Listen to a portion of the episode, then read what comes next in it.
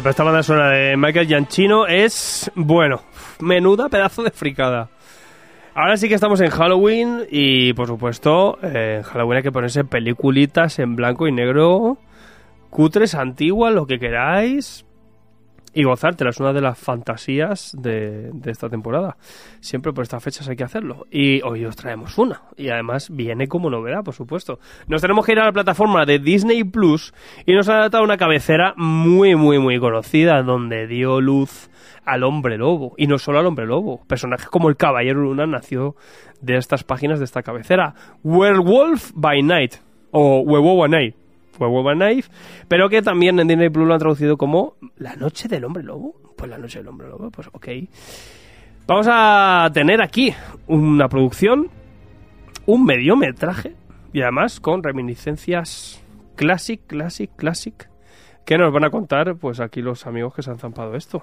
Como el señor Javi Cano, un clásico esto, ¿eh? De lo tuyo, ¿eh? Esto es de lo tuyo. ¿eh? Pues sí, esto, esto pilla, pilla en mi línea de flotación del terror y además Los Hombres Lobos serían mi, mi segundo monstruo favorito tras los vampiros. Yo soy muy fan de, desde que vi aquella un hombre lobo americano en Londres, soy fanático de, de los hombres lobo y aquí además adaptando un, un personaje que yo ya echaba de, en falta en este UCM de, de, la línea de Exploitation Marvel del terror, el, la tumba de Drácula, Werewolf by Night o el motorista fantasma, esos personajes que tienen que entrar por la puerta grande en el UCM y darnos otro rinconcito de ese, de ese gran universo que están creando y, y acercarnos a, al terror y aquí de esta manera con este mediometraje pues una buena una buena guinda para empezar. Literal. Aquí te lo he puesto ya en su título en el directo. Lo que más le gusta son los monstruos Classic, Javi Cano. los monstruos en general, me da lo mismo que sean Classics o News. Yo soy de monstruo. Yo, verdad, que me he pillado unos. Eh, pues hace un mes eh, han salido en Blu-ray unos packs de la de los de los clásicos de la Hammer en Blu-ray. Un pedazo de pack impresionante y bah, me lo voy a gozar ahora en cuanto pueda. Eh, además es fecha. No sé si habrá sí, sí. si habrá comprado calabazas y la habrá, las habrá desahuciado el señor Gonzaga ahí en su guardilla. Yo no quiero saber qué experimentos hace este hombre. Halloween es la mejor época del año, o sea, es mi, mi fiesta favorita. Y yo estoy como Javi, a mí los monstruos también me gustan, las pelis de terror, siempre he sido fan de las pelis de la Hammer y la Universal. O sea, la peli de Van de Hugh Jackman de la que todo el mundo repudia a mí también me encanta. y tengo que decir que a diferencia de Javi, yo soy más de hombre lobos que de vampiros. Eh, lo siento mucho. Es más, en Vampiro la Mascarada yo siempre, a mí siempre me gustaban... Solo uno, no, tengo más de uno, pero no puedo hablar de ello. Yo en Vampiro la Mascarada siempre iba por hombre tiburón más que por hombre lobo, pero bueno, eso ya es para eso da para otro podcast y vamos a ver Vampiro la Mascarada. Y bueno, decir que obviamente este Werewolf by Night pues me ha, me ha, me ha puto flipado. me, ha, me ha encantado, yo creo que es de lo mejorcito. Yo lo pondría a nivel, para mí es nivel Infinity War, o sea, y no tengo tampoco a decirlo. Yo lo he gozado, según lo vi por primera vez, me lo volví a poner, porque lo vi primero doblado, luego me lo puse otra vez versión original, y luego creo que en la semana me lo volví a ver otra vez por tercera vez, o sea, me, me Y luego en ruso. Efectivamente. Y bueno, todas las referencias, el estilo en el que está filmado, eh, todos los guiñitos, mm, también creo que se nota todo el amor que también le tiene el director a, a todo este tipo de a todo este tipo de películas y de la época y bueno no, me voy a extender más ya le seguiré echando piropos y elogios eh, más adelante en la reseña Joel Iglesias ¿te ha dado miedo Pues, esto? eh, como buen hereje mainstream, yo todo lo que sean este este tipo de homenajes eh, en la actualidad, de cosas como la Hammer y eso, a mí me encanta, me, me flipa. Sobre todo teniendo en cuenta que también soy súper fan de, de, de todo lo que sean especiales navideños o de Halloween y, y, el hecho de que el UCM empiece a expandirse con, con este tipo de especiales, pues me hace muy feliz. Eh, decir que bueno, que yo no soy un gran conocedor de esta parte de, de Marvel eh, relacionado con, con, el hombre lobo y con el, las criaturas más sobrenaturales, pero sí que me ha, me ha, sorprendido para muy bien, porque dentro del ejercicio que propone, pues expande un poco la mitología y añade nuevos personajes muy interesantes y, y que tengo muchas ganas de ver en el futuro. Y espero que, que, esto no se quede en algo aislado y que esto siga para adelante y lo exploten mucho más, porque creo que tiene mucho potencial y como la, la pequeñita propuesta que es, eh, yo creo que ha, ha sorprendido muchísimo. Y José Antonio, buenas tardes. ¿Qué te nos estrenas? ¿Qué te ha parecido a ti este World War by Night? Pues en, en mi caso, bueno, muy parecido al de Joel, yo tampoco conozco muy bien todo lo que es el, el- el- el episodio monstruoso de Marvel.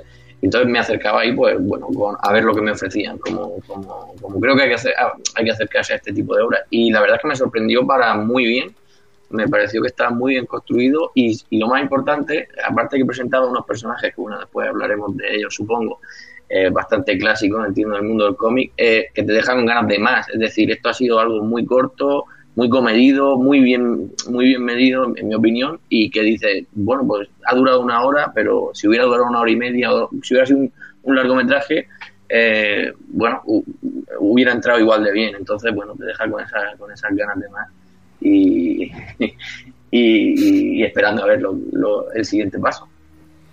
Pues ya solo me queda saber qué le ha parecido a V de Vicente. Pues por fin tenemos el, el universo de la medianoche dentro del UCM.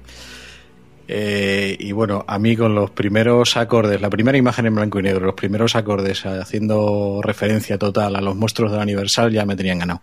O sea, ya no solo por ser el hombre lobo de la Marvel, sino por, por el, el tremendo homenaje que es a, a todo el cine clásico de, de la Universal en este caso ya con eso me han ganado y, y me ha encantado y me ha pasado lo que a Gonzaga. Me lo, lo vi una noche cenando y, y lo rebobiné, como se hacía antes, y lo volví, lo volví a ver porque me gustó. Y sobre todo una cosa muy importante que no hemos hablado ninguno todavía. Eh, por fin tratan bien al hombre cosa. Sí. Pobre cosica, ¿eh? Eh, su anterior incursión en, en el celuloide, digamos. Calla, calla, no, no existe Eh, esa eh, película. eh, no, no, ¿de No. qué estaba hablando? Perdón. De Van Helsing, de Van. Helsing. Estamos hablando de Van Helsing. Tremenda. Pues vamos a empezar por este, esta, este mediometraje y quiero saber, Javi, esto por qué, cuándo y quién eh, participa en esta producción. Pues bueno, la primera opción para, para llevar a, a Jack Russell, al hombre lobo de Marvel, a- al cine ya, ya nació en 2001, con, un, con una idea que habían escrito el propio Kevin Feige y, y Avi Arad para, para Dimension Film, la productora de, de películas de terror clásicas de los 90 como Scream de la, y, y similares. Y, y era un proyecto que, que nacía para, para adaptarlo a un largometraje de terror, lo que pasa que por diferencias creativas y, y, otro, y, otro, y otros momentos en, en, en ese punto en el que estaba Marvel, pues no, no se llegó a buen puerto, estuvo abierto hasta el 2006, hasta que se, se cerró el proyecto ese definitivamente. Y ya no ha habido noticias hasta que en agosto de 2001 Michael Giacchino, ah, pa- parte de su contrato para hacer bandas sonoras para Marvel, había exigido que tenía que dirigir, él quería dirigir un, un proyecto para Marvel y era, era ah, en, su contrato venía que aparte de pagarle lo que le tenga que pagar, porque actualmente es uno de los compositores más, más reclamados en, en cualquier género y en cualquier eh, compañía de cine, eh, él había propuesto a, Kevin Feige la posibilidad de dirigir un proyecto. Kevin Feige le preguntó que, le interesaba dirigir en Marvel, que le interesaba, y él fue directamente el que le habló de, de Werewolf by Night y esta idea de, adaptar la historia de, este hombre lobo al formato clásico de, las películas de la Universal. Y Feige al principio no estaba muy por la labor, pero viendo la pasión que tenía Giacchino y el modelo eh, hacia el que se refería, pues pues al final al final aceptó aceptó llevar a, a buen puerto esta esta Werewolf by Night y fue anunciada en el en la fiesta esta que hacen Marvel de, anuncios de, muy próximas novedades para dentro de cuatro de cuatro siglos pues fue anunciada en la del año pasado en la del año anterior como la primera presentación especial del UCM que van a venir más. Hoy justo acaban de presentar otra cuando estamos aquí grabando la segunda presentación especial que, veré. Esta vez será en vez de Halloween para Navidad. Y fue eh, lo dicho, fue propuesta, es un mediometraje porque no llega a la hora, son 54 minutos creo, entre 54 y 56 minutos de, de duración esta película. que dirigida por el propio Michael Giacchino, que debuta en la dirección, no, no es que debute en la dirección, porque ya había dirigido un, un corto anteriormente y alguna pieza más, pero sí es un, su debut en, en formato largo, o, o, corto, vamos a llamarlo largo o corto, porque al no superar la hora no, no se le puede considerar, uh, bueno, se le puede considerar película corta, porque al final. Mediometraje. Mediometraje de, o película corta. Sí, la película corta realmente son 70 minutos, esto se queda en 54, así que sería casi más tirando, tirando a un mediometraje.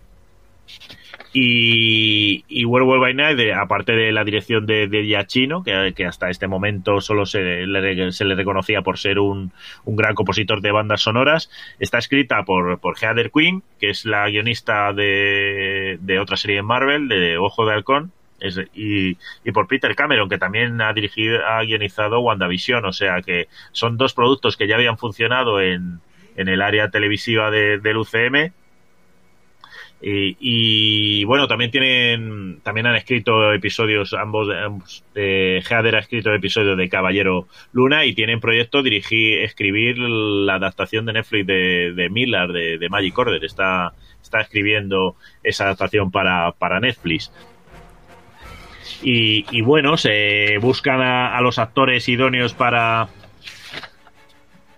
para meterse en la piel de estos personajes y para Jack Russell, para la piel de este hombre lobo, se elige al, al mexicano Gael García Bernal, que es un actor bastante conocido no en, ámbit, en ámbitos de superproducciones, pero sí a nivel a nivel de películas como Amores Perros y Tu mamá también, o trabajar con Almodóvar en La mala educación o haciendo del Che Guevara en Diario de Motocicleta, pero no es un actor mainstream, así que es una elección bueno. en principio arriesgada, pero yo creo que Marvel, como dijo Ethan Hawke en un momento ahora mismo, si eres un actor trabajas para Marvel como en los años 50 hacías westerns. O sea que si eres un actor vas a acabar trabajando para una película de superhéroes sí o sí porque es ahí donde, donde ahora mismo se mueve mucho, mucho trabajo. Luego está Laura Donnelly para interpretar a, a esta Elsa Bloston, a esta cazadora cazadora de monstruos. Tenemos a, a la veterana Harriet Sanson Harris para hacer de Verusa, esta, esta organizadora de, de, este de esta pieza de esta cacería para elegir sucesor de del, fallecido Ulises Bloston y, y, a Carey Jones como, como Ted como Ted o, o el hombre cosa que, que, realmente es la voz lo que vemos porque vemos uh, un, una caracterización perfecta. Es una serie que ha sido barata, realmente está rodada en color, está rodada en color y luego pasada a blanco y negro porque los de Marvel todavía no las tenían todos consigo en estrenarla directamente en blanco y negro, pero ya Chino insistió en, en, en mostrarles una versión en blanco y negro y quedaron, Kevin Feige entre otros, quedaron tan encantados con esta con cómo había quedado que de, decidieron arriesgarse y lanzarla en blanco y negro, que, que creo que, que, a estas alturas hay mucha gente que puede que, que, todavía las películas en blanco y negro les tiren para atrás y más del público al que va destinado destinado la plataforma de, de Disney Plus. Pero ojo que blanco y negro y utilizan color cuando quieren un poquito, ¿no? Sí, al final, bueno, hay un, hay un traspase de color al final, pero la, lo que dijo, la, el corto, el mediometraje entero está rodado en blanco y negro y, y la, lo poco de color del final es, es un guiño, una broma, además con una música que sale, que hace referencia también a otro cambio de color importante en la historia del cine, que es el Mago de Oz. El Mago utilizan, de Oz. Sí. Utilizan ese mismo truco que utilizaron en el Mago de Oz para aquí hacia el final, en el Mago de Oz era al principio, tenían el principio, el corto, el pequeño, eh, intro en blanco y negro y pasaban al color y aquí lo hacen de, la misma manera. Y yo creo que, que es un proyecto arriesgado lanzarlo en blanco y negro en cierta manera, pero que ha funcionado a nivel de crítica y sobre todo el público también. Yo creo que, que todo el mundo ha quedado contento, tanto la crítica como, como el público. Pues ahí está, es un producto y también pues muy, muy orientado a Halloween, por supuesto. Quiero saber de qué va, porque ¿qué es lo que voy a ver aquí? ¿Quién me lo cuenta? Yo mismo, si quieres. 10, pues cuéntamelo, por favor. Pues tenemos a la familia Bloodstone, que en este MCU es como, digamos, la familia Van Helsing, es una familia que se ha dedicado toda su vida a cazar monstruos, que además también pues tiene, aparte de toda la familia, pues tiene aliados. Y el, se supone que el gran patriarca o el gran jefe de la familia, el que lleva todo el cotarro, pues se supone que tiene como eh, la gema la gema de sangre, la han traducido, si no estoy equivocado. La piedra. La piedra, la piedra, la piedra de sangre, perdón. Eh, y que en los cómics pues está en un objeto mágico bastante poderoso que se supone que toda la magia de- del, del mundo, de los multiversos, pues pasa por las por las piedras de sangre. Pues Aquí no sé qué, qué le van a dar de, de poder y tal. Parece hay teorías que dicen que va a estar hilado con el poder de Wanda o con las gemas de infinito, o sea que vete a saber qué le dan. Pero bueno, una de las cosas que le dan aquí, pues que aumentan las capacidades físicas de, de cada portador y que además pues es capaz de detectar detectar monstruos, que esta es la gema que van a sortear, porque han organizado como una van a organizar como una especie de torneo de, de cazar monstruos en la que pues varios cazadores pues van a ir a por la a por la piedra, que la, la piedra la lleva encima un monstruo de en una especie pues con estos típicos laberintos victorianos en las, en las mansiones, en las en los jardines.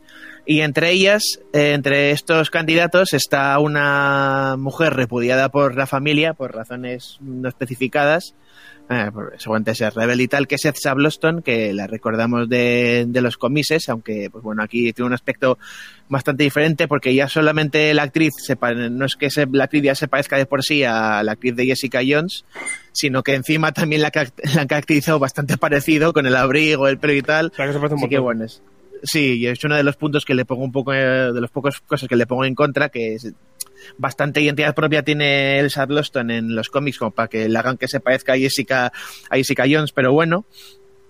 Y bueno, también participar en el torneo, aunque sea la última en salir.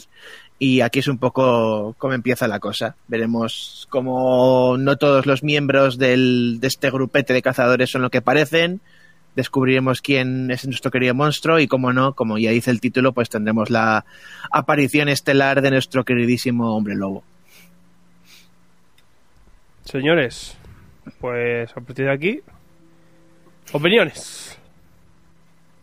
A ver, he de decir que eh, en realidad es, creo que se, se me vais a echar encima, pero eh, los primeros 10 minutos eh, de los 50 que dura se me hizo un poco extraño. No malo, pero era como mm, quiero que arranque ya porque dura poquito y esta parte se me está haciendo un poco arrancar, ¿no? Sí, como Es una- que es que para es- lo poco que dura Es una secuencia de un poco 12 más. minutos, ese inicio, sí, sí. Sí, hasta- y hasta que no empiezan a meterse en el, en el laberinto como tal, no empieza a ver la chicha. Ya una vez de- empiezan allí, empiezan los rifirrafes entre los diferentes cazadores, ahí empieza la, la movida de verdad. Pero eh, sí que es verdad que, por ponerle algo negativo, que es lo, creo que es lo poco que le voy a decir, eh, me, me costó un poco al principio, pero bueno. Sí, es verdad que al principio se hace un poco largo, pero eh, yo creo que empieza un poco a ganarse el, el, el- show, ¿no? Como se dice, cuando se, abre esa, ese ataúd y ese muerto empieza a hablar y a mover las manos. Yo creo que a partir de ahí el, el- episodio consigue meterte dentro y, y ya no sale.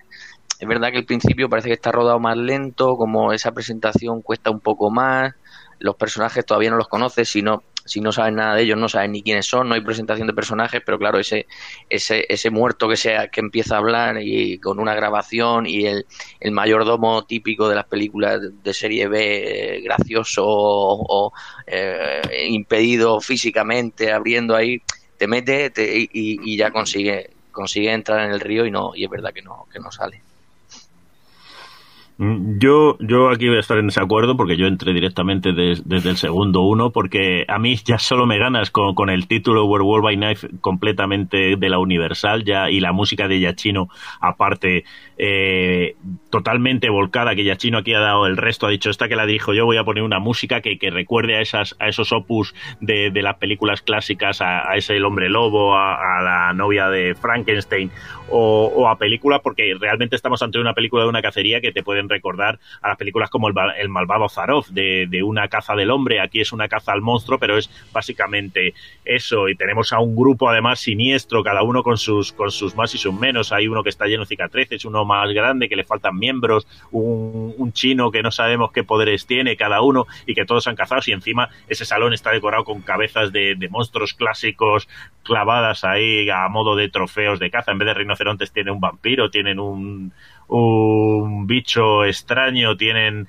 eh, tienen de todos los monstruos clásicos colgados por las paredes y, también me interesó mucho este Ulises Bloodstone cómo ha sido representado en esta en, en esta en este película a modo de, de marioneta mm, ya recreada que, que tiene una grabación y que parece una marioneta esta que te puedes encontrar en una feria que te, que te da tipo siniestro, pero es la que, que parece que en el fin y al cabo sigue viva, pero que te está conduciendo, está muerto porque está reconstruido ahí a modo de marioneta, pero sigue vivo y con ese viejo que le da como mecanismo de cuerda. Además funciona como antiguamente. Estamos en el UCM, que hay tecnología, pero esta marioneta se mueve a, a modo de película de los años 30, con dándole a la manivela. Además que se ve que está hecho así, que no es, que no es CGI, o sea, es, Un, artefacto que han construido para, para eso. el, propio mayordomo, el, el, bastón que lleva es eh, la manivela para darle, darle vida al, a la marioneta. Eh, yo digo lo que Javi, yo entro desde el, desde el minuto, desde el segundo cero, entro en el juego que, que propone y los diez primeros minutos, cuarto de hora, eh, no se me hacen largos ni que no esté pasando nada porque es un guiño constante en, en al, al al esquema universal de las películas de Universal. O sea, te está usando las fanfarrias, bueno, en esos 10 minutos los hace para lucirse el, director con su música, básicamente, porque son eh, planos contra planos, el, el trueno, eh, la fanfarria, es todo, todos esos 10 minutos eh, te están poniendo en, situación como una película antigua de la Universal. A mí no me cuesta entrar en ese juego y no se me hicieron largos para nada. Sí, yo también estoy en ese equipo de que desde el minuto cero entré, pero creo que el problema no es que el principio se haga largo, sino que sabiendo cuánto dura en total eh, este mediometraje, quieres que, estás ya viendo que lleva un cuarto de hora de introducción y dices, a ver, eh, vale que, que lo estoy gozando el inicio, pero quiero que empiece ya la chicha porque se va a acabar. sí, sí. Javi. Eh, eh, el propio Yachino, la, la, manera de acercarse a esta película dice que se lo, planteó como un episodio de una serie de Twilight Zone, un episodio semanal de, de, de Twilight Zone, es la mítica serie de, de, ciencia ficción y terror que nos daba cada semana una, una historia corta y, y, lo enfocó desde ahí. No dice, para ahorrarme el, la típica historia de contarme el origen del hombre lobo y el hombre cosa y demás, vamos a entrar en una, una noche en la vida de Jack Russell. Con ello ya ha empezado. Tú entras a medio, tú no, realmente no sabes de qué va. A ti te presentan los personajes, estás en medio de una reunión de gente y no sabes quién es quién. Si has leído cómics, pues ya sabes quién es Jack y, porque, porque ya lo llevas. Pero una persona que se acerque de fuera entra directamente en, la, en el meollo de la acción. En decir, aquí están unos cazadores, no sé quién es el protagonista porque todavía no se me ha presentado uh, debidamente. Sabes que hay la chica, puede ser la que lleva la voz cantante al principio, además, más que el propio Jack es Elsa, Elsa Bloston, que tiene además rifirrafes con la madre, como que se había ido, y bastante rifirrafes con, con el personaje, con la madrastra, esta que ahora se encarga de organizar el cotarro de esta especie de, de agencia secreta cazadora de monstruos, o estos Van Helsing, entre comillas, encubiertos.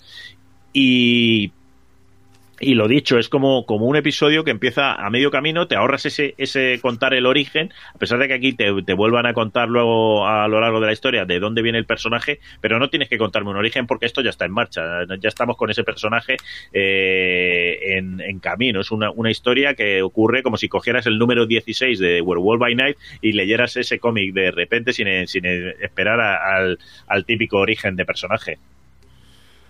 Sí, sí, literal. Eh, Gonzalo. Sí, es justo lo que dice Javi, es que hay muchas películas y un montón de capítulos de, de Twilight Zone que eran así, o sea, y no te preguntabas cosas. Aquí es que tenemos la manía de que nos tienen que contar el origen, eh, lo que viene después, el árbol genealógico y estar enterados de todo. Pues, pues no simplemente entras en la historia y punto, que es mucho lo consigues sobre todo con la tanto con la ambientación como con, ya poniéndote pues en, en, tesitura con lo de blanco y negro eh, te presenta los personajes de manera pues rápida tampoco hay que entender mucho o sea te explica todo de manera muy rápida porque ya mm, la propia señora te hace una presentación de lo que están viviendo o sea ya te pone en, en vereda de todo lo que va a pasar durante la durante la película, pero bueno, sí que es cierto que, que sobre todo disfrutándolo tanto se te queda bastante corto, por, no, no porque, no porque falten cosas por contar, sino porque yo en mi caso estaba disfrutando tanto pues que, que ojalá hubiese hecho un 10 capítulos en vez de solamente, solamente uno, uno por cada bicho o algo así. Y, y eso tiene mucho de, de ese, de ese rollo de, de Universal y tal, pero sí que es cierto que lo hace con un ritmo más actual, por, por eso pasan bastantes más cosas y yo creo que sí que es bastante bastante correcto la, la duración, pero bueno, ya digo que tendría que haber hecho algún algún capitulillo más para no dejarnos solo con un especial y ya está. A ver, yo creo que el problema, y entiendas el problema como eh, visto desde fuera, ¿vale? Es el, el- el esquema que ha utilizado el UCM durante 20 no sé cuántos años o lo que sean, que estam- estamos, mm, el público medio está muy acostumbrado a, la fórmula del origen del superhéroe. Cualquier eh, introducción de personaje nuevo, pues se reclama el, saber el origen, como está diciendo Gonzaga, pues el árbol genealógico, la intrahistoria, la intrahistoria del villano y todo lo que sea. Y aquí de repente pues nos introducen no solo el, en plan, al- a lo que viene- vendría a ser el hombre lobo, el hombre cosa y el Bloodstone, sino que se nos introduce completamente el, el mundo de lo sobrenatural. Lo, máximo que habíamos explorado hasta ahora era pues las diferentes dimensiones en las que podía haber estado Doctor Extraño, pero es que de repente pues estamos descubriendo que en el UCM hay monstruos de, esta, de este calibre y eh, vampiros que, es que cuando vi a los vampiros ahí colgados en, en, la, en la casa esta dije joder pero pero cuánto llevan los putos vampiros rondando por el UCM sin que no se entere ni nadie y pues sí que objetivamente se, se entiende que contraste un poco el, el hecho de preguntarse oye pero esta gente en plan coño ¿de, de- de dónde han estado? en plan ¿por qué nadie sabe esto? pero pero bueno sí que es verdad que como introducción te dan lo suficiente y lo necesario para entenderlo perfectamente. No, no necesitas realmente saber nada más. O sea, un hombre lobo, pues ¿qué necesitas saber? Porque en algún momento, pues, pues alguien le mordió o lo que sea. O sea, yo creo que la, la mayor introducción que le puedo pedir yo a esto es eh, quiero más, quiero, quiero ver esas peleas con esos vampiros o quiero ver eh, un poco más de desarrollo de, de dónde surge realmente todo esto. Imagino que en un futuro sobre todo se explorará dentro de los productos que hagan con Blade y, y lo derivado de, de Caballero Luna. Pero, pero bueno, parece que hay, varias cosas que tiran para adelante relacionadas con el mundo más sobrenatural y los hijos de la medianoche y tal. Como puntillita decir que, siendo con las comparaciones con Universal y la Hammer, decir que esas películas no solían durar más de una hora y cuarto. Que sumado bueno, con los, que es lo que están inclu- incluyendo los créditos, que a veces, muchas veces estaban al principio de la película y que tenían un ritmo mucho más pausa y más lento, al final con la tontería, pues mm, haciendo el cambio al ritmo actual más dinámico y más rápido, pues te sale una película de 50 minutos, o sea que al fin y al cabo es prácticamente como una de esas películas. Sí, sí, literal, ¿no? Claro. Ha ido también al metraje con ese homólogo. Eh, ¿Queríais Sí, más, es- más productos como este? O. o- Sí. ¿Cómo es? En... Es verdad que en Marvel hay, hay Marvel de terror, pero tampoco ha sido una barbaridad. Yo sí, un- Pero- un, de Drácula, un algo. ¿Pero en qué sentido? ¿En, en, en- en el palo del homenaje y tal, rollo esto, o lo que hicieron con WandaVision? O Claro, así más, de, este más de terror de Marvel, venga. Dámelo. Ah, tú. sí, sí, Venga. sí, sí, por supuesto. De hecho, me encantaría, en plan, al igual que los guardianes están en la parte más cósmica, o a Spider-Man y Daredevil van a tirar por algo más callejero, pues me encantaría que empezaran a formarse los juegos de la medianoche y, y los productos que se hagan relacionados con esto, pues suban el pegue el 18 y realmente, pues, coño, yo me acuerdo que yo puse en, en Twitter, rollo, oye, pues está muy guapo esto, tal. Preguntaba a alguien, oye, ¿lo puedo ver con los, con los críos? Bueno, pues por lo mismo no, porque no enseñan mucho, pero de- depende de lo sensible que sea, porque, joder, sí, sí que ruedan cabezas, joder.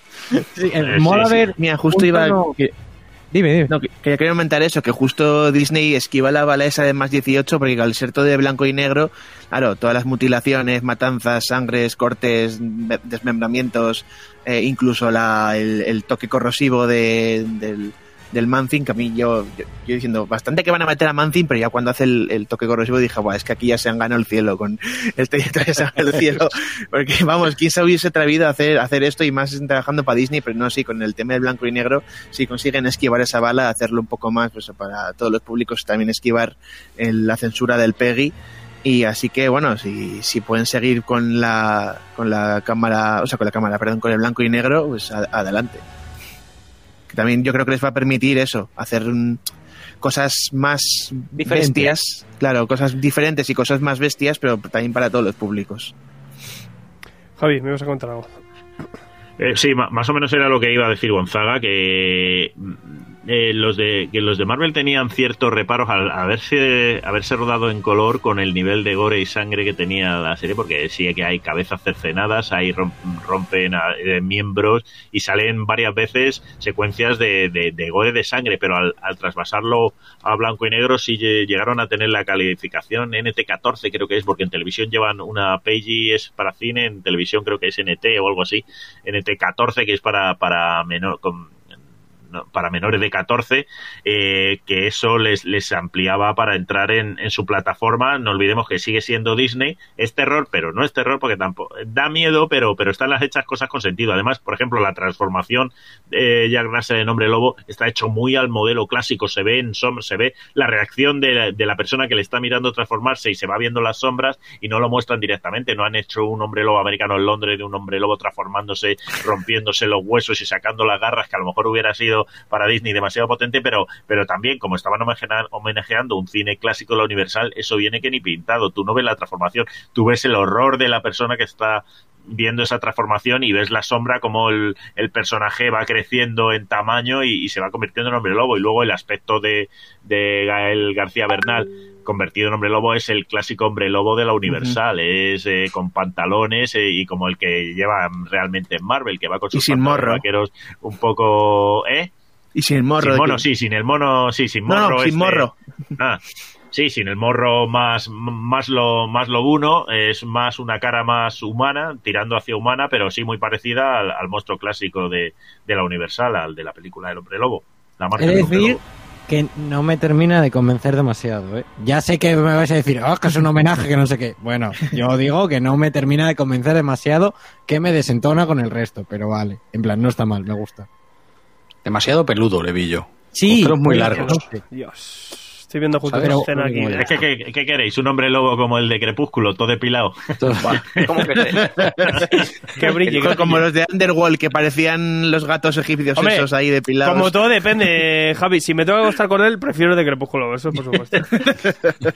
Pero vamos, de calle. Yo creo que el, el, tema del pelo se escudaron un poco en ese blanco y negro que, que digamos, enmascaraba eh, efectivamente ese pelo más largo, se veía un poco chirriaba como, como si no fuera verdadero eh, y, por eso ahí, ahí pasa. Pero es verdad que si fuera en color yo creo que no pasaba el, el, el, listón. Eh. Así que noté yo también. Bueno, a lo mejor también entiendo que era el tono, el tono que querían darle, ese, ese, ese hombre lobo clásico, ¿no? Eh, que no tenía por qué ser un, lobo de verdad, sino, bueno, algo, algo, alguna transformación un poco falsa, digamos. A mí, lo digo, me, me, rayaba un poco, el, no la cantidad de pelo, sino que como muy largos los pelos. Lo, lo que sí que preguntabas antes si nos gustaría algo, algo más así, ¿sabes? Que esto continuara.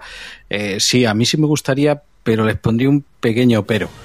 Eh, se han llevado el, al personaje al UCM con todas las consecuencias. O sea, ya no es un señor atormentado, asustado porque se puede comer a alguien las noches de luna llena, sino que es un tío así chistosillo y demás. Y no, es que yo soy así, a lo mejor te como. ¿Sabes? Es, eh, vuelven a, sufrir un poquito lo que sufre el UCM siempre, que sus personajes son demasiado luminosos aunque estén en el lado oscuro. No, pero en cierto momento de la película él dice, eh, ten cuidado que cuando me transforme no voy a responder, porque de hecho huele al personaje de Elsa cuando lo meten en la, la huele para quedarse en la memoria retentiva de, de Lobo que, que, ese personaje es amigo. O sea que si tiene esa oscuridad, es cierto que luego el personaje fuera de transformaciones tiene ese humor, sentido del humor que pueden tener otros personajes, pero yo creo que eso está, está bien metido, de decir, yo soy una persona con mi humor, pero cuando me transformo en lobo ya no respondo, y de hecho el salvajismo que demuestra cuando está transformado en hombre lobo es brutal, que ahí no sí, deja títere con cabeza en, en, entre esos soldados random de que tienen todos los supervillanos de él, todas las agencias de supervillanos del universo Marvel, que no sé dónde los contratan, pero que tienen un huevo de soldados a sus órdenes, cargados con aquí con, una especie de taser, taser, taser lanza. Los masillas, sí. Aquí lo que es genial es el, el mayordomo. O sea, el personaje del mayordomo, eh, vamos, si hay figuración yo la quiero, ¿eh? Pero claro, si es amigo de Ted, tiene que ser también amigable, porque Ted sí que está su carácter bastante bien trasladado, porque es el, el mancín, pero es, es, un tío que es amigable, que se quiere llevar bien con la gente, que luego le tengas miedo y te chamusque, pues ya es tu problema, no, no el suyo. Así que en ese sentido, pues yo creo que. Y también por eso, por, por seguir un poco el tono de, de, como has dicho, del MCU, el hacerlo más amigable. Si es que el personaje te tiene que caer bien. Si es un puñetero amargado, pues no te va a caer bien. ¿Y la cosica qué, qué os ha parecido? Pues brutal. Una, una muy, favor, muy grata sorpresa. Yo, yo no lo conozco en los cómics, yo no he leído ni un solo cómic donde aparezca, bueno, ni el hombre lobo. Pero sí que es un personaje que, que es muy atrayente, o sea, in- inevitablemente, ya, ya viniera uno antes que otro, a mí me recuerda la cosa al pantano y me apetece ver algo así dentro del UCM y como digo, pues todo este mundo sobrenatural pues también me interesa. Y, y pues me ha sorprendido, joder, porque cuando salió el, el, el primer spot en la DVD3 y, y se vio al, al bicho en el trailer, dije, de verdad, o sea, van a meter al, al hombre cosas en esto, Nadie- yo, yo no daba crédito, digo, de, de- de verdad, ¿de verdad está pasando? Y, y me gustó muchísimo porque yo me esperaba que, que hicieran algo tipo, pues, eh, o es la amenaza batir o lo que tal, pero el girito que le meten y con la personalidad y tal, joder, me parece súper entrañable, es como una especie de nuevo Groot, un poco Es más que es así. desfasado, Es así. eh, pero, pero muy guay. Y me gustó también Claro. sobre todo el, el, el diseño. Eh, no, no sé, bueno, sale un poco Ujú. el color, en color al final y no canta demasiado, pero en blanco y negro daba, daba el pego de la hostia. En plan, Sí, es que es un animatronic, es un animatronic. Han, han preferido efecto físico y luego sí retocado eso sí por CGI para, para que no para que no cante tanto, pero sí tenían un animatronic eh, de tamaño real para, para hacer lo- los movimientos del de este personaje y sí, tú como bien has dicho que no conoces al personaje, no sabes cómo se muestra, pero es que el hombre cosa es un hombre amable. Yo le he leído en muchos cómics y en otros cómics que no son suyos, pero que sí sale, que incluso estuvo una temporada con los Thunderbolts que le servía de, de nexo teletransportador para, para moverse por, por diferentes escenarios y es una persona, bueno, es una criatura amable que, que solo quiere que vivir en paz y ayudar a la gente. Lo que pasa que cuando le tienes miedo, pues, pues eh, se- eh, Te quema. te combustionas, te quemas. Es, es ese su problema. Además es el nexo de realidades dentro del UCM. Por, por él pasan las diferentes realidades, como un nexo superpoderoso que, que por ahí pueden llegar a explotar algo en este en este universo Marvel y yo sí espero que sigan por esta línea que de hecho va a seguir porque en breve vendrá bueno en breve en un tiempo vendrá Blade que se había pensado que Blade iba a salir en este especial pero al final por motivos de calendario no pudieron meterle ni un cameo en, este en este episodio y lo dejaron ya para el estreno de su película y por ahí van a venir van a venir cosas un poco más oscuras o, o tirando hacia el terror dentro de lo que es terror puede ser el UCM porque no, no evitemos que no van a salirse mucho del tiesto porque lo que necesitan son audiencias grandes, pero sí yo creo que empiecen a llegar productos más relacionados. No creo que a Drácula le vayan a sacar, porque traer al Drácula de Marvel aquí sería un, para mí sería un 10, porque si metes a Drácula en el universo. Marvel, ole tus huevos. pero, pero ojalá, ojalá Stark. motorista fan. Qué fuerte está eso. Hombre, si haces algo así muy puro de Drácula tampoco pasa nada. A mí más que a Blade me habría gustado ver al Moon Knight aquí, como, como ese hombre lobo, o sea, no me Pues sí. fastidies. Ya a Blade Debería. cuando hagas tú, claro, a Blade cuando te hagas tu Drácula, pues lo haces, que, que habiendo, habiendo, teniendo fallido este Monster Cinematic Universe que intentaron hacer, pues yo creo que Marvel aquí habrá visto una puerta abierta y dirá, estos la cagaron, pues aquí os vais a enterar, aquí os hemos cogido el relevo y como no os pongáis las pilas, os vamos a quitar todos los monstruos que, que podamos. Mejor esto que querer adaptar Monster Unleashed. Uf, Sí. eh, el Sí, evento Dios era mío. bastante cutrillo, pero los monstruos de Monster Unleashed sí que se podría porque además Sí, mola, sí. había varios de esos monstruos ahí en la cabeza, como ha comentado Javi, ahí colgados en las cabezas en, la pared o al en el libro del principio aparecían del Bigfoot y alguno más que tenía así nombre raro que se inventó la que se inventó Marvel por aquella época había muchos guiñitos de eso, o sea que encantadísimo. Y en cuanto al tema de Blade, es que al parecer la bueno, por movidas de actor y de director, la película se ha retrasado pero vete a saber cuánto de importancia va a tener Blade, porque en consecuencia de que Blade se haya retrasado, un montón de cosas que hay después de Blade, incluyendo la película de Deadpool, también se ha retrasado. O sea que vete a saber cuánta, de importancia va a tener la película de Blade en el Marvel Cinematic Universe. O sea que a lo mejor este tema del Werewolf by Night va a ser bastante más relevante de, de lo que pensamos. Bueno, ha sido tan relevante que a- al mismo día de, que se publicó el, este, este mediometraje, ya en los parques temáticos ya había, estaban los personajes, ya estaba Elsa por ahí, ya estaba el, el Russell, ya estaba el Mantin, o sea que mm, bastante, o sea, que esto no es un, lo ponemos aquí como guiñito de Halloween y ya está, parece que va a tener bastante, bastante importancia. A, a mí lo que me sorprende es que se anunciara con tan poco tiempo. En plan, fue, fue como, bueno, pues aquí tenemos el tráiler de Werewolf by Night, que va a ser un especial de Halloween, y se estrena el mes que viene. Y, y No, yo, pero, pero no, ya estaba anunciado cuando se anunció Moon Knight, mucha gente se preguntó que a ver dónde puñetas estaba el hombre lobo, porque el origen de Moon Knight de los cómics es el hombre lobo. Cierto. Y ya Sí, pero- dijeron, no, no, para Halloween va a haber algo del hombre lobo. Sí, sí, tal". pero eh, mi, mi Sí, para- punto es, pero lo vamos a estrenar un mes antes de Halloween. Eh, Eso me sorprendió más. Claro, que en, el, en la típica mierda esta que hace Kevin Feige, que sale ahí con la pantalla grande y pone todos los estrenos, hasta, hasta un mes antes de que se estrenara esto, eso, eso era como un rumor, era como, bueno, pues mm, parece que van a hacer algo con el hombre lobo, no sé qué, el, el Galego García Bernal sí que lleva tiempo sonando, pero que la confirmación oficial vino un mes antes. A mí me pareció una barbaridad, digo, joder. Luego estoy viendo el- la peli de los Vengadores a 20 años vista, ¿sabes? Hola, soy el Feige, soy el Feige y dejadme, dejadme en paz. No me, no me perturbéis la vida. sea, Feige dijo para Halloween, pero no especificó para qué Halloween. Eh, Entonces, Eso sí, yo insisto, eh, me- eh, guay porque lo vi antes, pero es una pena que realmente no se estrenara en Halloween como tal. Pues, hombre, tampoco pasa nada, lo tienes ahora en Halloween. No, pero joder, Bueno, enti- joder, entiendas tú que, también. que si es Yo- un especial de ¿Cómo Halloween, eres? por los- ¿Cómo eres? Dale un... joder, por ponerlo temático. Póntelo, tío, póntelo tú en Halloween. ¿Te has hecho Yo- es que- me interesa- yo es que me lo quería haber guardado para Halloween, pero en otro directo me invitaron a hablar de esto y dije, pues es que me lo estoy guardando para Halloween. Y dice, pues si quieres verte para el directo, pues tienes que vértelo. Y yo, pues bueno, pues entonces me lo tuve que ver medio Claro, obligado. la sociedad al final no Sí. te respeta, claro, es que en verdad. Sí, para Halloween se llena, se llenan las plataformas de películas y series de terror. Eh, Esta semana se están estrenando a casco porro en, en todas las plataformas. A lo mejor Disney ha dicho, nosotros estrenamos antes y ya han visto lo, lo nuestro.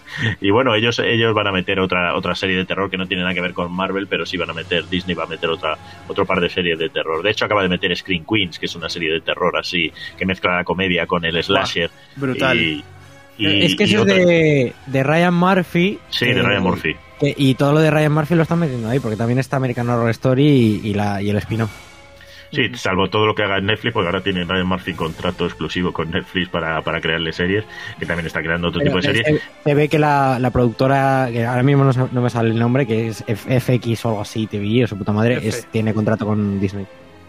Sí, porque Y- también y le lo digo que van a empezar a meter todo el tema de Doctor Who. O sea, que no sé qué, qué movidas tiene Disney, que se está comprando todo.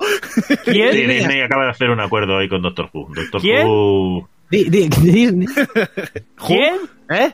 ¿Quién? ¿Quién? La broma, ¿no? ¿Doctor qué? Pues eso, Desfasado, doctor. desfasado. Y, y lo dicho, eh, dentro de, de este, o- este pequeño Marvel especial, que yo creo que cada año nos van a sorprender con un par de estos Marvel especial, porque ahora Sí, ya se justo grabando el- Locan Key nos han, dich- nos han presentado el tráiler del de Navidad con los guardianes. Sí, ese, Lo, ese lo sí habremos comentado, Estamos en- estamos lo habremos comentado ahora. en las noticias. Disney Plus ahora es el forum de, de las series, tío. O sea, ¿os acordáis los extras de verano, extras de otoño, extras de invierno? Pero igual. Pues ahora son los extras. Eh, bueno, bueno, pues ahí está. Pues bueno, pues por aquí hemos pasado a tener un poco de miedito eh, en Marvel, eh, que es raro ya, por sí. Pero sí que está esa Marvel de los monstruos que siempre ha estado por ahí. Y bueno, pues este primer ejercicio en blanco y negro, el hombre lobo, la cosita por ahí. Y, bueno, pues aquí lo hemos comentado. Ahora, no sé si me da más miedo esto o lo que me digáis luego por las redes. Vamos a escuchar lo que tenéis que decir en la zona F. Au.